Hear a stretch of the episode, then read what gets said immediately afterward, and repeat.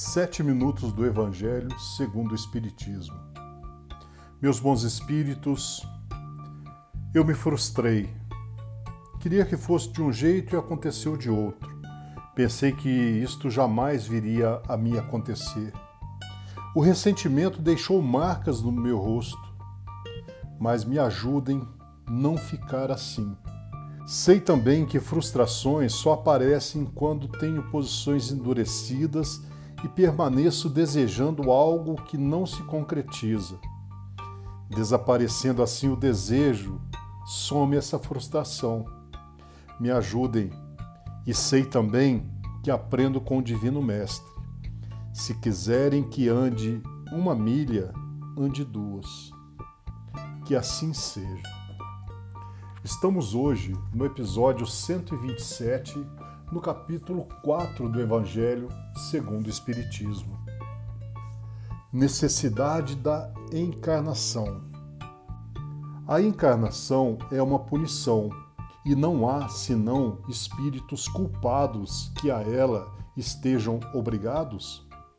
A passagem dos espíritos pela vida corporal é necessária para que possam cumprir, com a ajuda de uma ação material, os desígnios cuja execução Deus lhes confiou. Ela é necessária a eles mesmos porque a atividade que são obrigados a desempenhar ajuda o desenvolvimento da sua inteligência. Deus, sendo soberanamente justo, deve considerar igualmente a todos os seus filhos. É por isso que dá a todos os mesmos pontos de partida a mesma aptidão, a mesma obrigação a cumprir e a mesma liberdade de agir. Todo privilégio seria uma preferência, e toda preferência uma injustiça. Mas a encarnação não é, para todos os espíritos, senão um estado transitório. É uma tarefa que Deus lhes impõe na sua entrada na vida, como primeira prova do uso que farão do seu livre-arbítrio. Aqueles que cumprem essa tarefa com zelo vencem rapidamente e menos penosamente seus primeiros degraus da iniciação e gozam mais cedo os frutos dos seus trabalhos. Aqueles, ao contrário, que fazem mal ao uso da liberdade que Deus lhes concede, retardam seu adiantamento.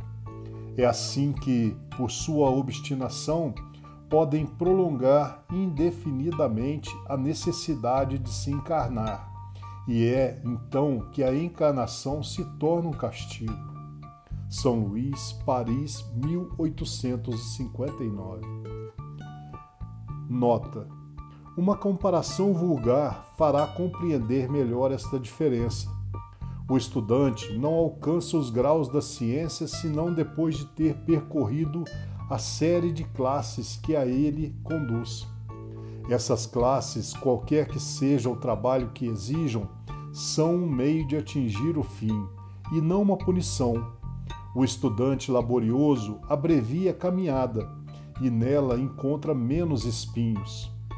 Ocorre de outro modo para aquele cuja negligência e preguiça obrigam a recomeçar certas classes não é o trabalho da classe que é uma punição, mas a obrigação de recomeçar o mesmo trabalho. Assim ocorre com o homem sobre a terra. Para o espírito do selvagem que está quase no meio do início da vida espiritual, a encarnação é um meio para desenvolver sua inteligência, mas para o homem esclarecido, no qual o senso moral está amplamente desenvolvido, e que é obrigado a recomeçar as etapas de uma vida corporal plena de angústias, enquanto que poderia já ter alcançado o desenvolvimento. É um castigo pela necessidade que se encontra de prolongar sua demora nos mundos inferiores e infelizes. Aquele, ao contrário, que trabalha ativamente pelo seu progresso moral, pode não somente abreviar a duração da encarnação material, mas vencer de uma só vez os degraus intermediários que o separam dos mundos superiores. Os espíritos não poderiam se encarnar senão uma vez sobre o mesmo globo e cumprir suas diferentes existências em esferas diferentes? Essa opinião só seria admissível se todos os homens estivessem sobre a terra, no mesmo nível intelectual e moral. As diferenças que existem entre eles, desde o selvagem ao homem civilizado, mostram os degraus que são chamados a vencer. A encarnação, aliás, deve ter um fim útil. Ora, qual seria o das encarnações efêmeras de crianças que morrem em terra idade? Elas teriam sofrido sem proveito para elas e para os outros. Deus, cujas leis são soberanamente sábias, não faz nada de inútil. Pela reencarnação sobre o mesmo globo, quis que os mesmos espíritos, encontrando-se de novo em contato, tivessem ocasião de reparar os seus erros recíprocos em razão das suas relações anteriores. Ele quis, por outro lado, assentar os laços de família sobre uma base espiritual e apoiar sobre uma lei natural os princípios de solidariedade, de fraternidade e de igualdade. E para nossa reflexão, eu tenho que disse Deus por intermédio de um profeta. Buscar-me-eis e me achareis no dia em que me buscardes de todo o vosso coração.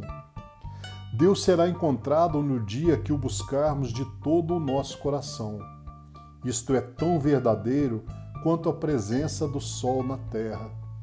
Deus impulsionou as forças que impulsionaram a concretização dos seus pedidos.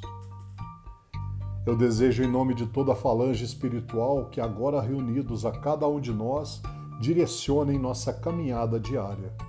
Em nome de nosso Senhor Jesus Cristo, que assim seja.